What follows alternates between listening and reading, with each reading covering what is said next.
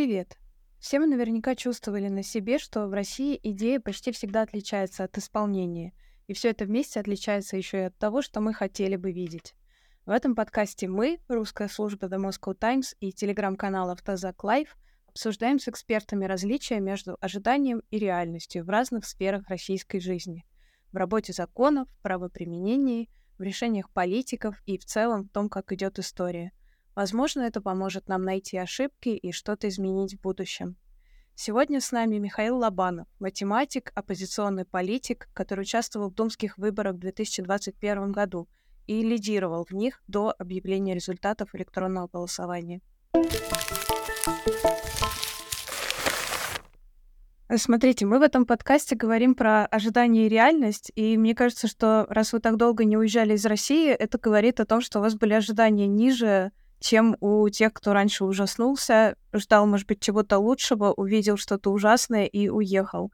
Вот расскажите, как для вас проходил этот процесс, чего вы ожидали и что оказалось реальностью, с которой вы столкнулись, и как вы принимали это решение об отъезде, что стало последней каплей? А мы с женой это решение принимали не по принципу комфортно нам некомфортно, а по принципу можем ли мы продолжать, находясь в России, какую-то созидательную политическую общественную деятельность, или это уже невозможно. Мы это приходилось там перевзре... перевзвешивать, переоценивать буквально каждый месяц, ну, даже чаще. Соответственно, до тех пор, пока такая возможность была, мы находились. В тот момент, э, когда наш анализ стал говорить, что в ближайшие месяцы, ну, это в ближайшее время это будет невозможно. То есть, во-первых, из-за того, что в какой-то перспективе сложно было оценить, естественно, не имея каких-то инсайдов, это вопрос там нескольких дней или нескольких месяцев, это уголовное дело. А до этого момента, сколько бы там ни было, то в силу присвоения статуса инагента, лишения права на профессию, права на преподавание, то есть я автоматически потерял две работы, на которые я жил. Одна — это МГУ, доцент, преподавание, другая — это ведение кружков по олимпиадной математике в школе, это тоже уже статусом агента делать было невозможно. Соответственно, жизнь бы до вот этого в ожидании, в ожидании уголовного дела СИЗО, она бы сводилась к поискам новой работы. Это бы, естественно, поскольку я из академической сферы, это в первую очередь были бы научные институты, я пытался договариваться, мне говорили, что да, конечно, мы попробуем. Потом бы туда приходило такое же указание, как пришло в университет садовничему, что нет, нельзя брать или нужно срочно уволить. Ну и, соответственно, поиск следующий, следующий, следующий в таких рамках а, просто банально не оставалось времени и возможности для следовательной политической деятельности, а СИЗО и тюрьма — это выкидывает из этих процессов а, ну, на много-много месяцев, а, ну и даже на несколько лет, там, в зависимости от того, когда начнется трансформация режима или революция, кто как это привык называть. Поэтому в тот момент, когда таких возможностей и для дальнейшего непосредственного моего участия здесь не стало, я э, уехал. Ну и на это еще накладывалось э, следующее, что чем дольше находился в России, месяцы после 24 февраля, тем больше было каких-то коммуникаций с теми людьми, кто уехал. Кто уехал и пытался заниматься политикой, политическим активизмом в других странах, при этом не разрывая связь с Россией, с какими-то надеждами на изменения внутри России. И чем дальше, тем больше у меня как бы складывалось ощущение, что, с одной стороны, какие-то очень важные вещи, которые казалось бы, могли происходить за пределами России, которые сейчас невозможны внутри России, они не делаются, ну, и, то есть делаются не, недостаточно, может, эффективно, не выходят на тот уровень, который бы хотелось. С одной стороны. С другой стороны, я чем дальше, тем видел, что многие люди, которые уехали, которые решили свои бытовые проблемы, хотя бы на, хотя бы на какое-то время, у них вот в этой волне миграции очень высокий, невероятно высокий запрос на политическое участие. Там немало моих единомышленников, а, и мы с э,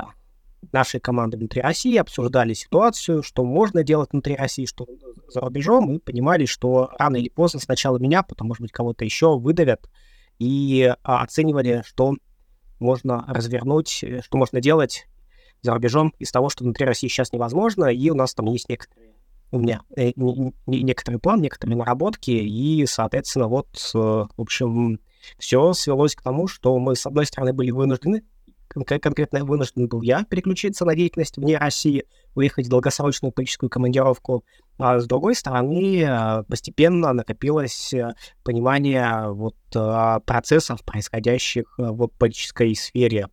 И в других странах, и то, как это может быть связано с политическими активистами, вынужденными уехать из России. Вот вы ответили на вопрос, почему вы в итоге уехали, а мне кажется, что вот нас, наблюдателей а, со стороны людей, которые читали в СМИ про то, что с вами происходило, скорее удивляло не то, что вы уехали, а то, почему вы так долго выбирали оставаться в России, тогда как многих людей до этого уже испугала мобилизация, Э, и после начала войны многие уехали. Вот что вас э, заставляло оставаться, несмотря на обыски, аресты, все вот эти вещи? Ну, желание. Один раз э, мы живем, хочется оставить этот мир после себя как можно в более лучшем состоянии, весь мир, свою страну. И там предыдущие 15 лет жизни — это участие в общественных процессах деятельности, в активизме. И вот эта вот ситуация, это катастрофа, самая большая катастрофа на жизни, как минимум, моего поколения и более младших. Она, да, с одной стороны, катастрофа, с одной стороны, ужас, но с другой стороны, мы понимаем, что на этом жизнь не закончится, что и после этого предстоит борьба, очень тяжелая борьба за то, какой будет э, наша страна в следующие десятилетия, каким будет весь мир в следующие десятилетия. Э, и мы понимали, что я понимал, что вот в той ситуации, какой она сложилась к 2022 году, да, в ситуации, когда мы в 2021 году провели избирательную кампанию в Госдуму, выиграли, фактически выиграли э, с большим отрывом у там топового телепропагандиста «Разжигать для войны» Евгения Попова, что эта кампания вызвала энтузиазм, что в ней участвовали э, непосредственно сотни в качестве агитаторов, активистов и участников штаба, а, там, а в реальности с теми, кто жертвовал деньги, делал посты, поддерживал информацию на тысячи тысячи людей, еще там еще больше смотрели, что в, в этой ситуации возможность оставаться внутри России, что-то делать созидательное, пусть это будут не самые грандиозные вещи, да, но делать что-то, что не несет прям непосредственного риска участникам, находить новые проекты, в которых может участвовать где-то десятки, а где-то сотни людей. А, Все это важно с точки для того, чтобы те, кто остались, почувствовали, что все не закончилось, что Путин, Кремль не смогли уничтожить, выжечь на корню гражданское общество, что Россия не представляет такую безжизненную пустыню, а чтобы это почувствовать, важно видеть таких же, как ты, видеть, что кто-то пытается что-то делать, реанимирует старые проекты, инициирует новые. Это с одной стороны, это просто чтобы ну, как бы друг другу ну, дать там лучик надежды, ощущение, что рядом еще много-много-много таких же людей, и все еще впереди. Очень многие важные вещи впереди. С другой стороны, опять же таки, то же самое, делать то же самое имеет смысл и для того, чтобы те, кто находится за рубежом, э, в том числе зарубежные политики, там, лидеры общественного мнения, лидеры профсоюзов, э, СМИ, увидели, что то же самое, да, что Россия — это не безжизненная, там, снежная пустыня, э, по которой ходит Путин и его окружение, а все остальные просто либо в страхе забиваются в свои дома и согласны на все, либо, даже, либо даже с энтузиазмом все это поддерживают что это вовсе не так, и э, это может оказаться важным вот самое ближайшее время. То есть э, нам важно демонстрировать, показывать и зримо показывать, что в России осталось гражданское общество, что в России много недовольства происходящим и последние полтора года, и происходящим там предыдущие 20-30 лет, что в России ничто не убило в России социальный протест, что люди также недовольны вопиющим неравенством, что люди недовольны попытками строить мусорные полигоны э, рядом с их домами и отравлять им жизни, что это никуда не делось, а это может быть важно важно на чаше весов, э, когда в дискуссии, в такой общемировой политической дискуссии обсуждается, что делать с Россией. Отгородиться от нее забором, рвом, там, с крокодилами или с танками, и пусть там сколько угодно вечность правит Путин, главное лишить его возможности нападать на, на соседей из-за вот этого ограды. Либо вариант э, увидеть, что внутри России все то же самое общество, какое есть в других странах Европы, не только Европы, что здесь полно жизни, здесь полно энергии, которая при определенных условиях в самое ближайшее время может привести к трансформации. Той трансформации, которая, понятно, нужна и людям внутри России, но и той трансформации, которая нужна людям в других странах просто для того, чтобы не чувствовать, что у них под э, боком есть огромный сосед с невероятными ресурсами, откуда исходит военная опасность. Вот эту вот опасность, э, эту безопасность и эту уверенность в завтрашнем дне, ее можно получить, если в России произойдет ну, принципиальная демократизация и, соответственно, произойдет э, разворот общества от ситуации, когда очень небольшая кучка богатых людей использует милитаризм и внешнюю агрессию, внешние противостояния для того, чтобы решать в первую очередь свои внутренние проблемы по сохранению своего господства. Поэтому, в общем, мы сколько могли делать внутри, мы это делали. Сейчас внутри оста... России остаются еще там десятки или сотни тысяч, я не знаю, точных оценок нету, людей, которые продолжают делать разные проекты, которые продолжают это показывать вот эти вещи, про которые я говорил. К сожалению, лично у меня такой возможности продолжать это внутри не было. Поэтому командировка командировка. А вот расскажите, вот российским оппозиционным политикам и активистам постоянно приходится сталкиваться с тем, что какое-то нормальное, привычное нам целеполагание не работает. То есть в нормальной ситуации э, ты выдвигаешься на выборы, проводишь избирательную кампанию, и ты либо побеждаешь, либо проигрываешь. Если проигрываешь, то ты как бы не достиг своей цели, ты можешь попробовать еще раз. А в, российской, в российских реалиях получается так, что у нас никогда не получается сделать совсем то, что мы хотим. То есть понятно, что мы хотим а, сделать страну нормальной, адекватной на внутриполитической арене внешнеполитической.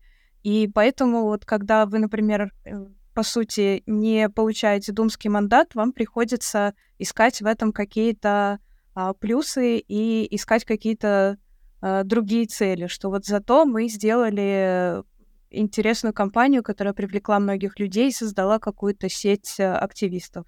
Вот расскажите, какие сейчас у вас цели? Вы еще говорили в недавнем интервью, что невозможно вывести людей на улицы в других странах так, чтобы сменить режим в России.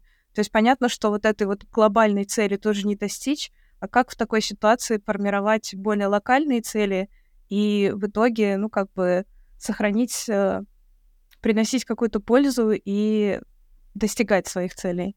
Ну, Марина, э, отличный даже не вопрос, тут целая серия вопросов и, и, и мыслей. Так, давайте на что успел запомнить, зафиксировать, да, отреагирую. Да. Если что, если что, можем да. к чему-то вернуться, переспрашивайте. А, да, э, смотрите, а, во-первых, лично мне кажется, что можно выйти за рамки представлений, что нормальность политического жизни — это исключительно выборы и участие в выборах, да, там честные выборы и все, что связано с этим процессом. На самом деле э, очень многие люди и в академической сфере, и в политической, это чем дальше, тем больше ставят под сомнение. То есть мы э, видим по самым разным странам, что э, там честный подсчет на выборах отсутствие таких фальсификаций, которые есть в России, они на самом деле не являются гарантией непосредственного политического участия, не являются таким инструментом, через который люди реально влияют на свою жизнь. Вот так сложилось. Э, оказывается, что э, демократия — это не равно выборы, что выборы — это некий инструмент, который э, может использоваться для самых разных вещей, и не всегда из наличия честных выборов следует демократия, в этом смысле, как мы понимаем демократию, как реальное участие всех людей в управлении своей собственной жизнью. Целью и в на, у нас в 2021 году был не думский мандат сам по себе. Ну, то есть, конечно, да, как бы сама по себе компания, которая завершается победой, э, это всегда важно и нужно, да, потому что людям э, нужны какие-то истории успеха. Вот были несколько месяцев перед выборами, и люди, команда объединилась, привлекла ресурсы, в нее поверили, пришли новые и новые люди, и произошел некий успех, победили. Но этот э, думский мандат в 2021 году нам э, был зачем? Да? О чем мы говорили с людьми на, там, у нас сотни встреч во дворах, в интервью, в наших агитационных материалах, э, что за предыдущие годы до выборов сложилась такая сеть, да, сеть э, активи... Э, связей между активистами из разных сфер, экологическими, университетскими, профсоюзными. Мы мобилизовали, мы послали в эту как бы сеть импульсы, что мы хотим вывести это все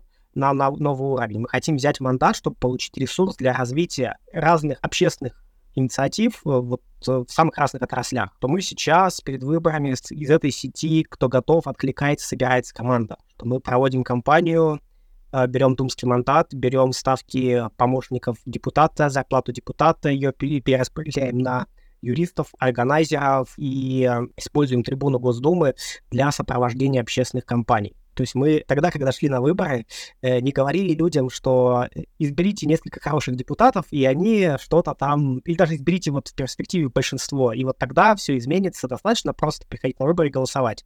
Нет, это не соответствует нашему мировоззрению.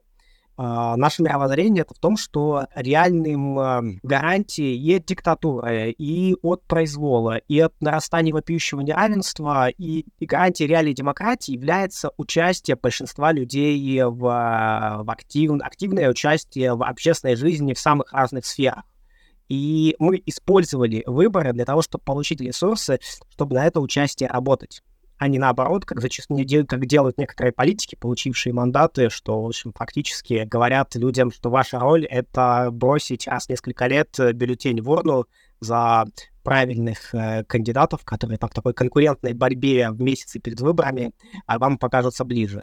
Вот мы на вещи смотрим по-другому. Поэтому от этой рамки вот я сразу предлагаю вообще всем отказаться. Путь к демократии, он несколько более труден и не сводится вот к, к этой рамке э, в нашем представлении, связанной с выборами. Просто наша большая цель — это, не, не, как бы Блак я сказал, не думский мандат, а наша цель — это принципиальная там трансформация и политической системы России, и политической системы, на самом деле, мира, да, то есть в нашем э, кругозоре и в нашем, как бы, глобальных больших целях это идет, э, это, это, изменение, очень существенное изменение всего мирового устройства, э, связано и с решением экологических проблем, которые там, стоят перед человечеством, всеми нами ощущается, да, то есть на фоне последних 15 месяцев, конечно, они как-то чуть ушли в сторону, да, то есть мы там, раньше мы все там, разделяли отходы и в Москве, да, и считали, что это какой-то важный процесс, что мы рано или поздно через это заставим чиновников вложиться в, пере, в реальную переработку, уменьшить количество мусорных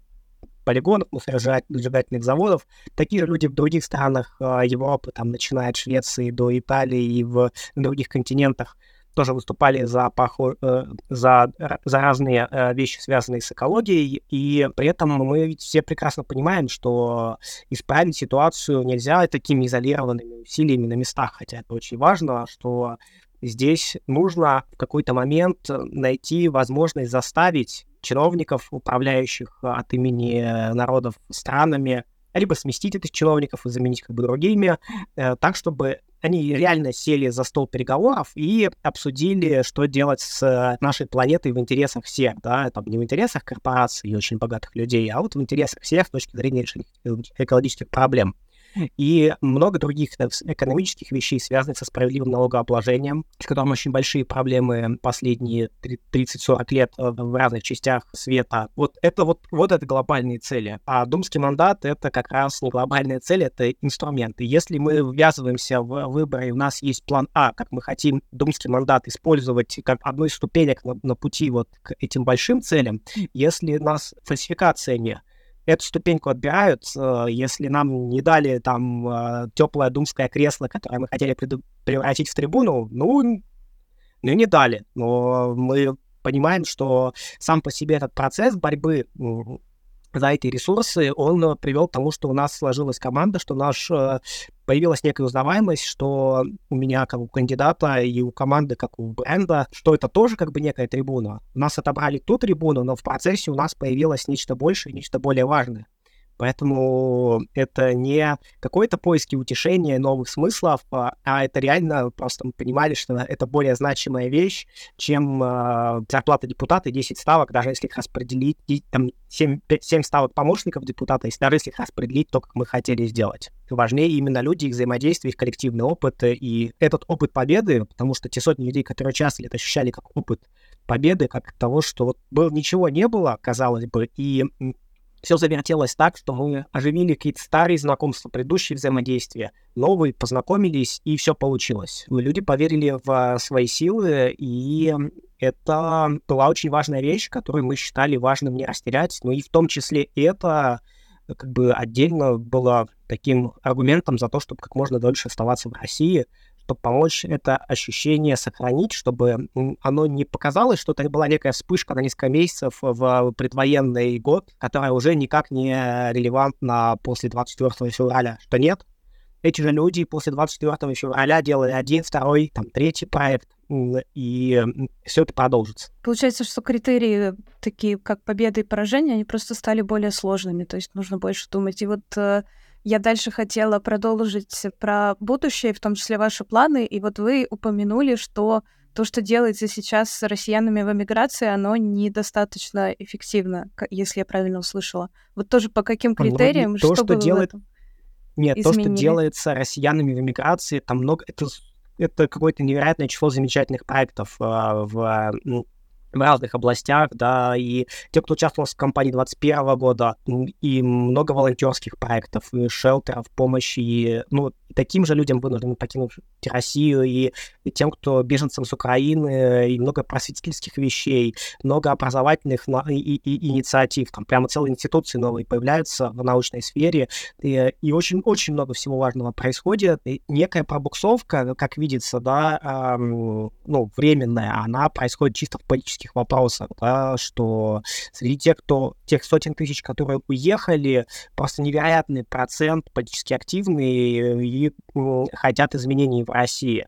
И кажется, что в этих условиях точно должна возникнуть именно массовая политическая организация, которая связана, с одной стороны, с социальными протестами внутри России, чтобы чувствовалась некая взаимосвязь, и нацеленная на непосредственное участие во внутрироссийских событиях, когда для этого откроется возможность, что понятно, что рано или поздно через два месяца или максимум там через два года вот эти вот ошибки, допущенные Кремлем, и, там преступные ошибки в том числе, они привели к тому, что система идет в разнос.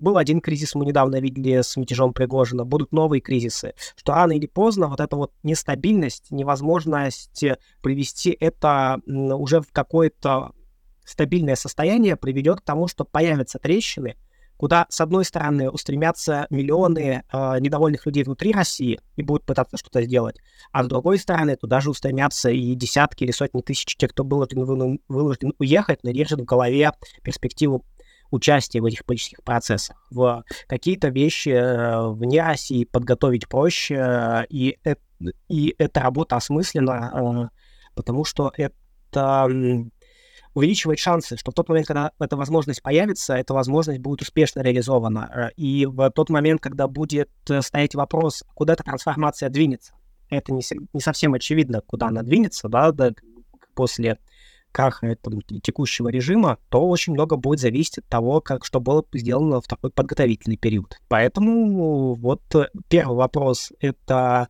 такое структурирование политического участия вне России, но при этом с, выстра... с сохранением или выстраиванием непосредственной связи с э, социальными протестами, э, политическими протестами внутри России.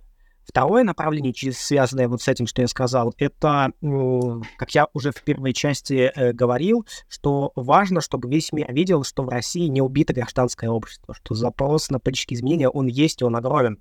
Это значит, что те, кто находится вне России, они должны найти варианты, как э, делать вот этот социальный протест, который в Руси, в, и недовольство, которое внутри России вынуждено уходить под поле, принимать какие-то не очень масштабные формы, но оно есть и выплескивается, чтобы оно становилось зримым за пределами России, чтобы увидели и СМИ, и политики в других странах, и, и учитывали это, принимая решение, какую, какую линию дальше выдерживать э, в отношении России, изоляции или, наоборот, создания условий для того, чтобы народ в России провел трансформацию, демократизацию и, соответственно, через это устранил проблемы для безопасности там, в Европе и для всех стран, э, граничащих с Россией. Вот, то есть это, соответственно, как-то транслировать вот эти вот э, те протесты, которые в России есть, делать их с за рубежом. И мы более-менее представляем, как это делать, какие-то успехи на, и, и до этого в этом были. То есть, ну, например, из тех вещей, про которые сейчас можно говорить и не спугнуть, то есть это вещи, вот, связанные с политзаключенными, это, это может быть не самая главная тема, да, не самая, но важная тема. И вот через 6 недель мы ждем, мы очень все ждем, что из тюрьмы наконец-то выйдет Азат Мифтахов. Э, молодой математик, который имел политические взгляды, анархистские взгляды, участвовал в каких-то социальных проектах, боролся против квартирных рейдеров, опять же, за политзаключенных выступал. И вот так получилось, что он стал жертвой этого режима.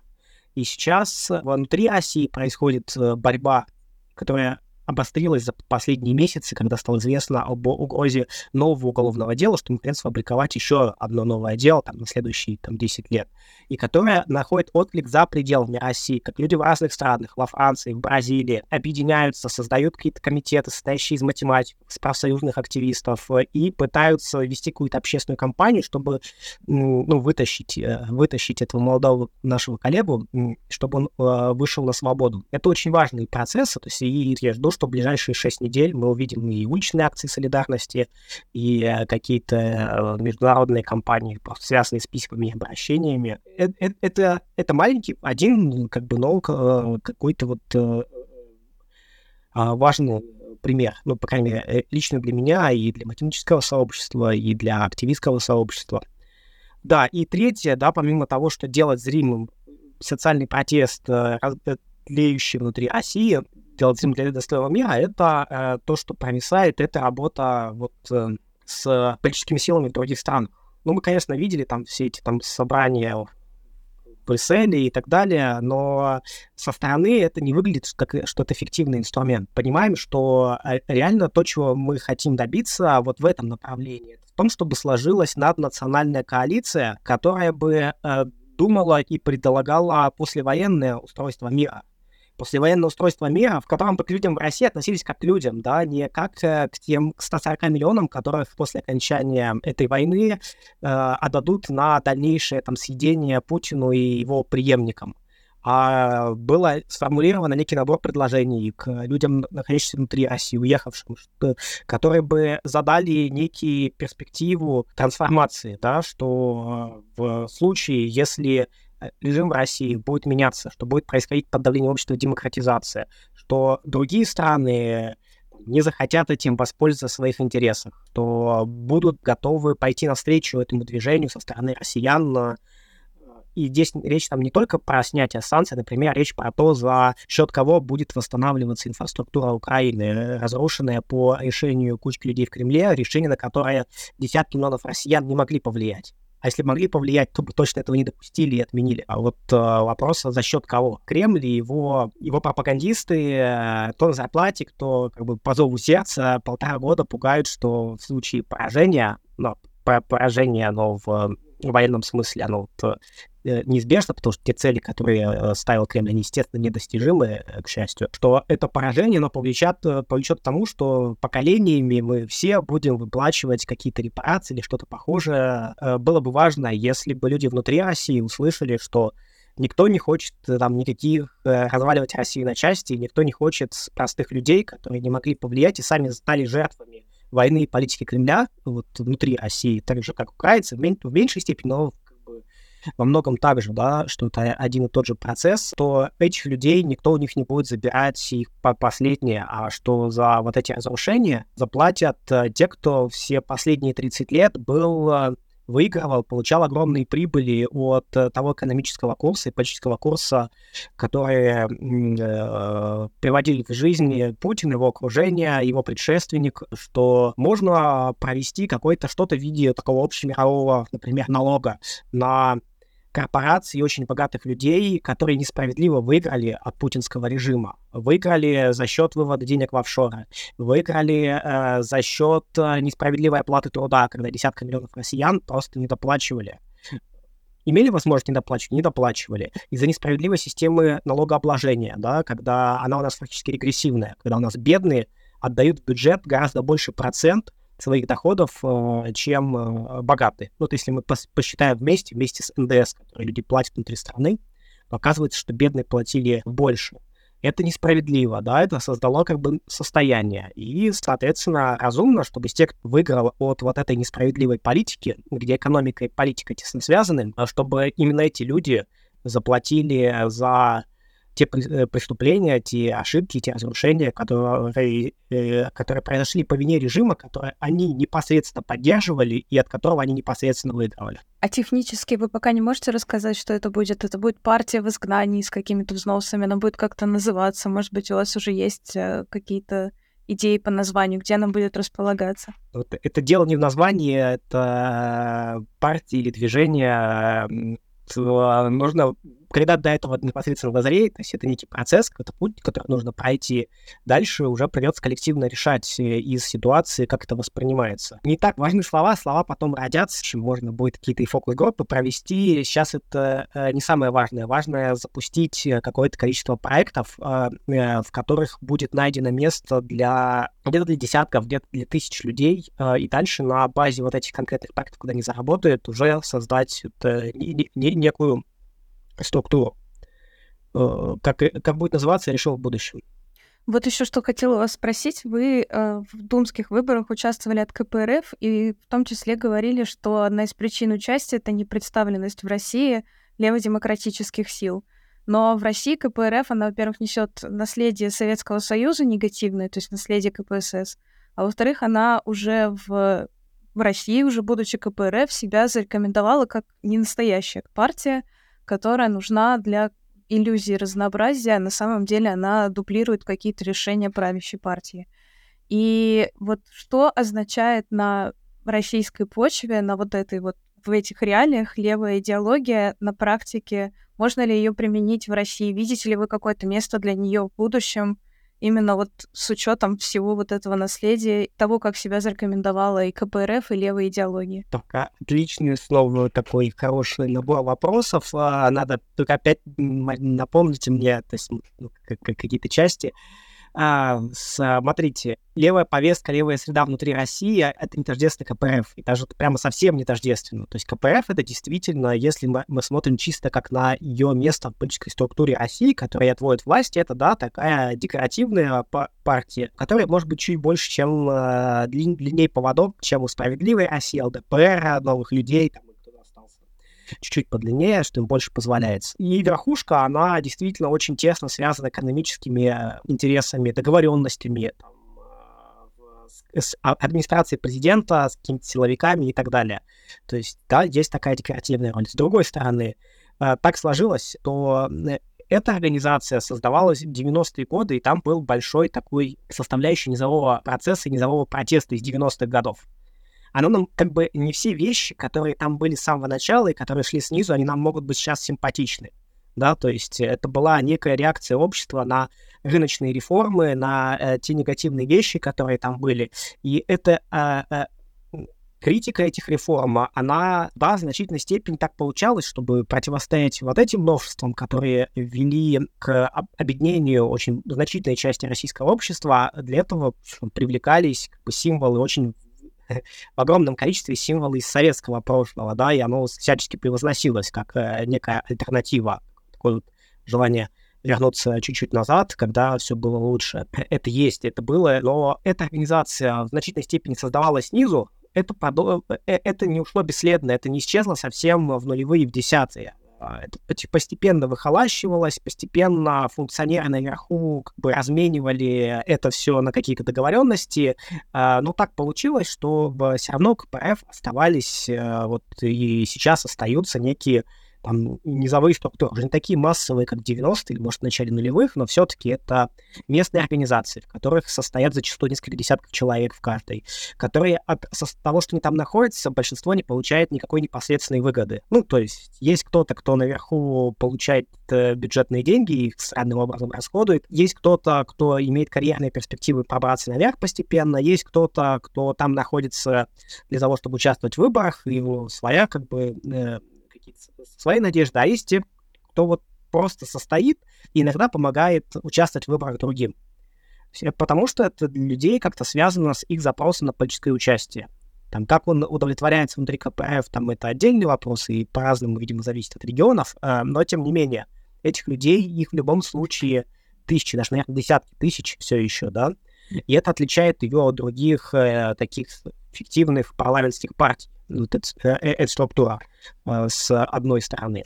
И говоря КПРФ, мы должны видеть и, безусловно, и Зюганова, и других функционеров, э, которые говорят страшные вещи, да, и просто говорят то, что им скажет ЗАП зачастую, принимает решения. И вот те тысячи людей, десятки тысяч людей, которые что-то там пытаются делать на местах.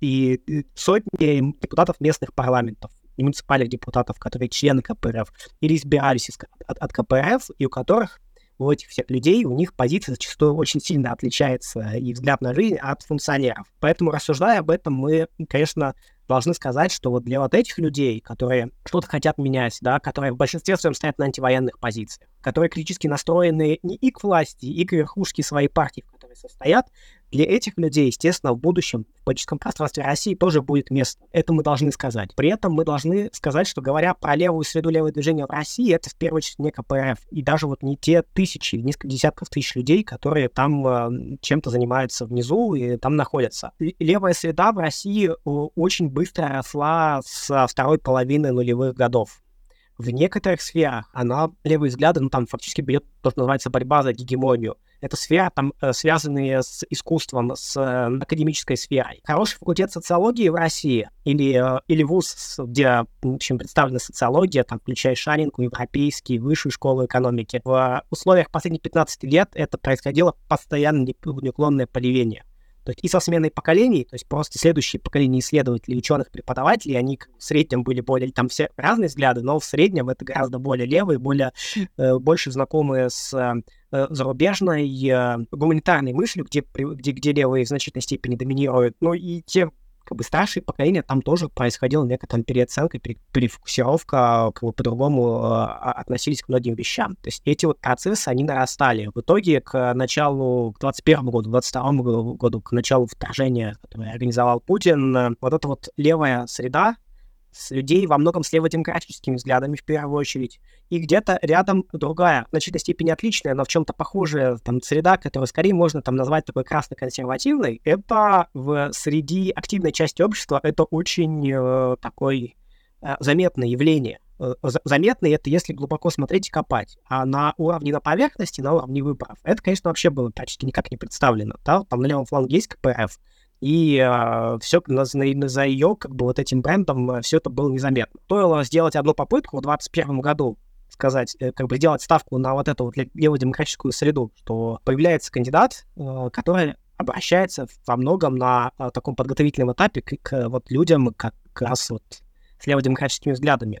И это дает поразительный эффект что ниоткуда, без денег, без крупных спонсоров, ну вообще без спонсоров, э, буквально, казалось бы, на ровном месте возникает команда, которая постоянно разрастается, которая начинает поддерживать самые разные люди, да, в публичной э, плоскости. Сначала те, кто близок по взглядам, а сначала и те, кто находится, ну, там, сильно правее, сильно дальше, но которые видят, что здесь происходит что-то живое, что-то настоящее, что вот в этой среде что-то зародилось, и это не может не нравиться, не внушать какой-то оптимизм. Вот это вот э, леводемократическая среда, которая появилась, которая последние годы давала уже, уже себе знать, прорываясь там в виде каких-то отдельных проектов, э, профсоюзных, выборных проектов э, в публичную сферу, профсоюз курьер, можем вспомнить, тоже одна из заметных инициатив, это все никуда не денется. Э, с этим всем как бы придется э, считаться в дальнейшем. И сейчас леводемократическое мировоззрение, леводемократическая платформа это, пожалуй, как бы, ну, чуть ли, как я вижу лично, то единственная возможность объединить значительную часть общества для политического участия. А сейчас это как бы наше общество как выглядит таким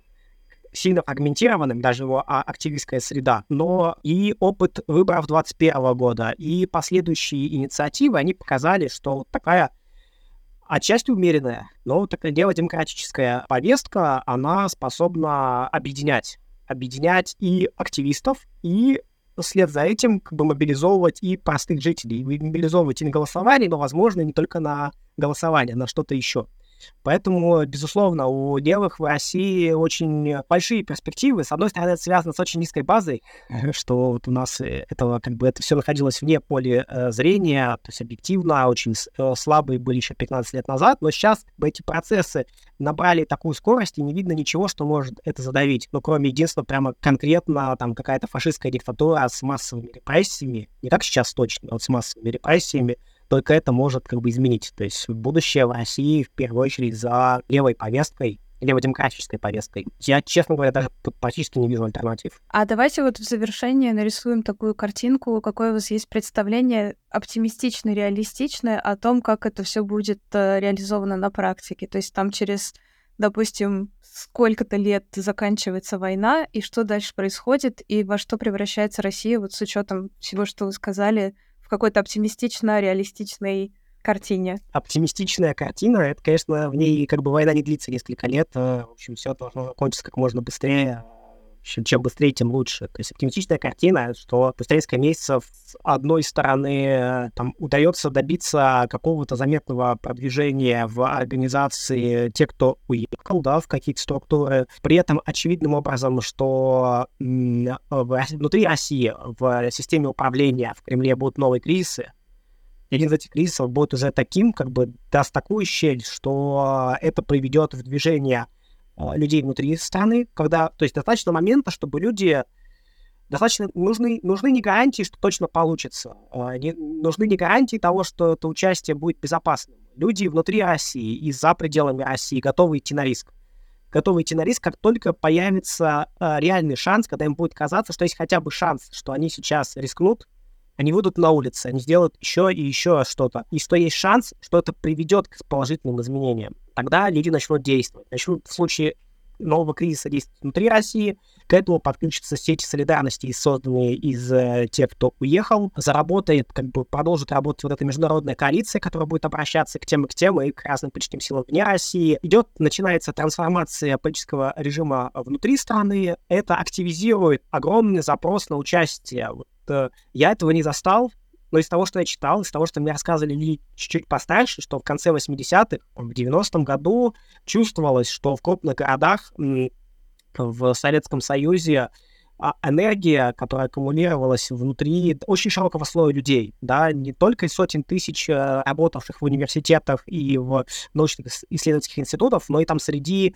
рабочих, потому что очень квалифицированные, образованные люди в массе своей, э, огромный запрос на участие, и большие демонстрации, и много вся, различных инициатив. Это потом было придушено рыночной экономикой, э, шоковыми реформами очень быстро, но мы помним, что это было. И сейчас эта энергия ничуть не меньше. В какой-то момент мы увидим, а, что как только исчезнут а, препятствия в виде репрессивного режима, в виде страха, который сдерживает активность, энтузиазм людей, то будет невероятно невероятное число новых интересных проектов, дискуссий, как трансформировать, как изменять ту иную сферу в, э, в России. Эти изменения, они начнутся. Этот запрос на участие внутри России считаю ну, да, очень большим. И а, одновременно с этими изменениями внутри России, да, мы, я надеюсь, будут происходить изменения в целом в мире, да, то есть что вот а, та международная коалиция, которая, как надеюсь, через некоторое время сложится, которая, понятно, будет ставить во главу, во главу устройства послевоенного мира и как выход из вот всего текущего кризиса, то оно станет а, основой и для э,